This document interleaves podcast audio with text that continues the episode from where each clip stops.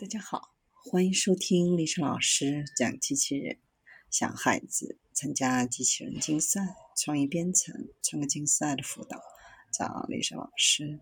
欢迎添加微信号幺五三五三五九二零六八，或搜索钉钉群三五三二八四三。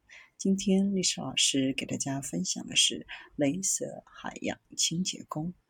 某公司计划建造一个以镭射为主题的海洋清洁机器人，通过使用人工智能驱动的自主无人机来帮助清洁海洋垃圾。海洋清洁机器人通过使用人工智能和机器学习实现完全自主。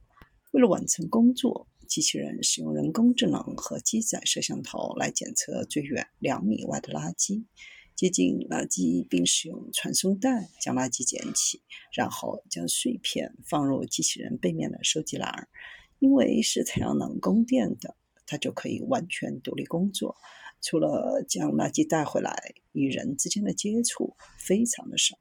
通过机器学习，ClearBot 被编程，随着时间的推移会不断的改进自身，所以它不仅会收集垃圾，还会从经验中学习。并随着时间的推移变得更高效。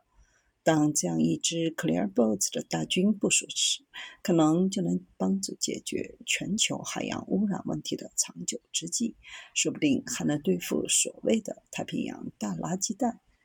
太平洋垃圾袋是一个字面上的垃圾岛，其大小让人大吃一惊，直径达一百六十万平方公里。所覆盖的面积是德克萨斯州面积的两倍，整个法国国土面积的三倍。最糟糕的是，那里百分之九十九的垃圾是塑料。有了 AI 和机器学习驱动的 Clearboat，海岸的未来也许要比预期的光明得多。